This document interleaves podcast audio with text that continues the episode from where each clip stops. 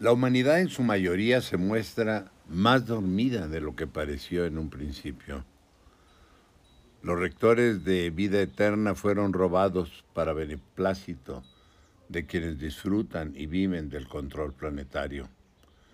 La cómoda oposición de jugar al muerto y dejar la toma de responsabilidad sobre nuestras vidas a otros ha imperado en una sociedad apegada a los valores materiales.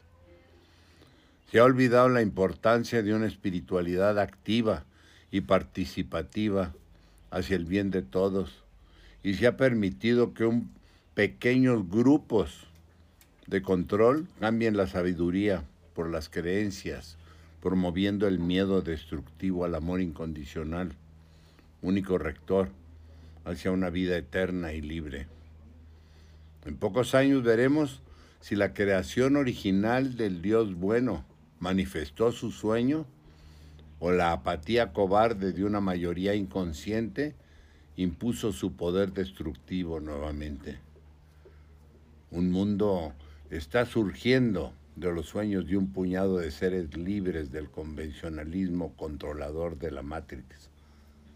Cada persona, en lo individual, es responsable de escribir su propia historia en este gran cambio de conciencia que llamamos nueva era.